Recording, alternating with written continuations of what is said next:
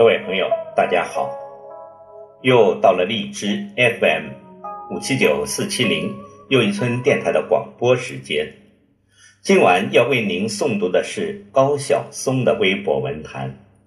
我主要教育女儿心安理得的混日子。愿你一生温暖纯良，不舍爱与自由。这是高晓松写给女儿的寄语。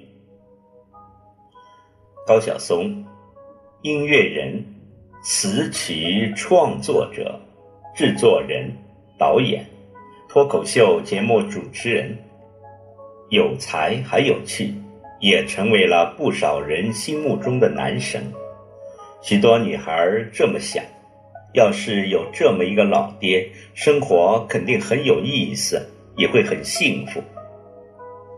现实中的高晓松也确实是一个好爸爸，他经常在微博上分享女儿的点点滴滴。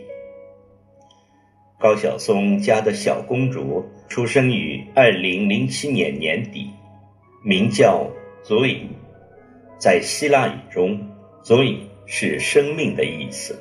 足可见高晓松对女儿的期待与喜爱。现在，足以在某贵族学校上学，颜值高，而且气质出众。最近网络有篇很火的文章，是关于高晓松对于女儿的教育态度和理念，分享给大家。今天要分享的是第一部分。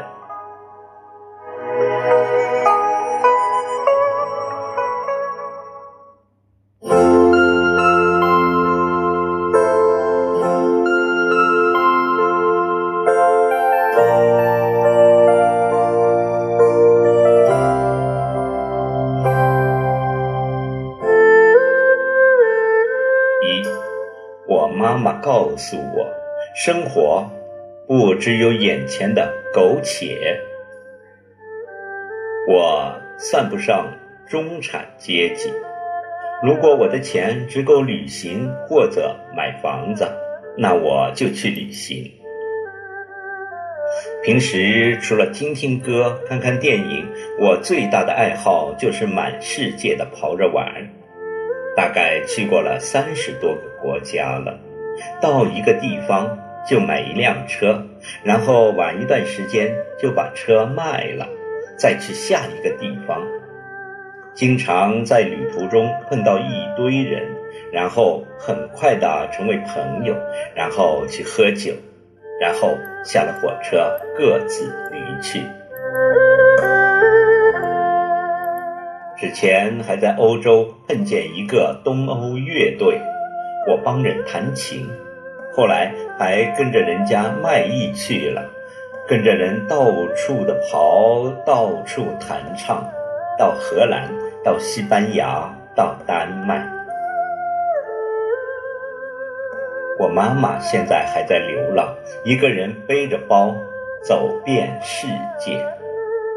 我妹妹也是，也没有买房，她挣的钱比我多得多。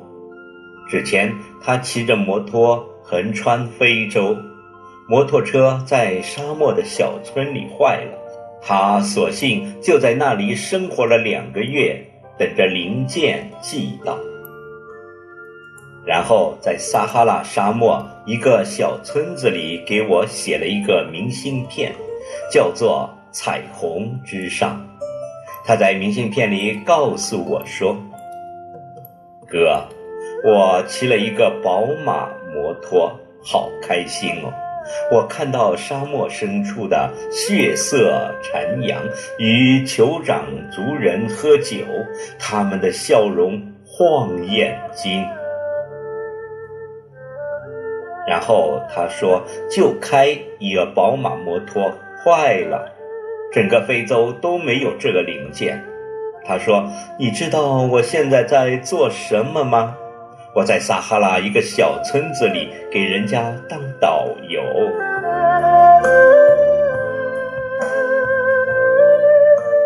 因为我妈妈从小就教育我们不要被一些所谓的财产困住，所以我跟我妹妹走遍世界，就觉得很幸福。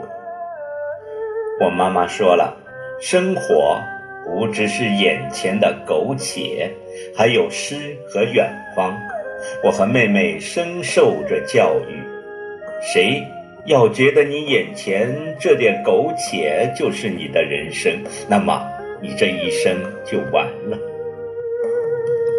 生活就是诗和远方，能走多远走多远，走不远一分钱也没有，那么就读诗。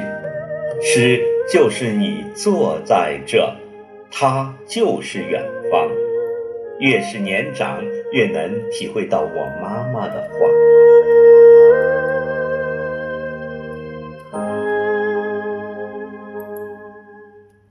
二，给予孩子应有的民主。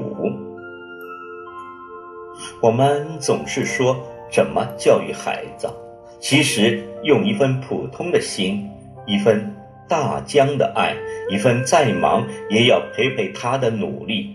就是最好的教育，同时给孩子鼓励，教育孩子珍惜，身体力行做表率，才是最好的家庭教育。我曾在微博上传了一一张卓怡的照片，他笑盈盈的拿着一张写着自己名字的卡片，很是高兴。这是因为他获得了家庭事务的投票权。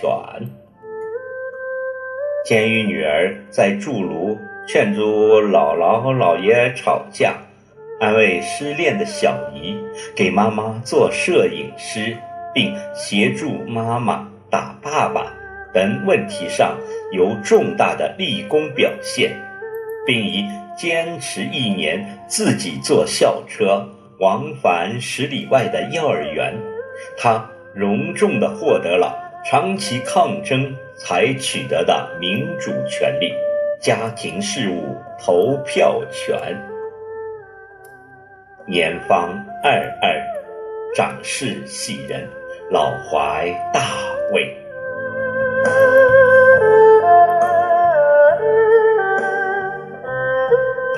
处理起家庭事务来老练成熟，一点也不逊色于成年人，获得投票权也是应该的。孩子应该要充分的行使自己的权利。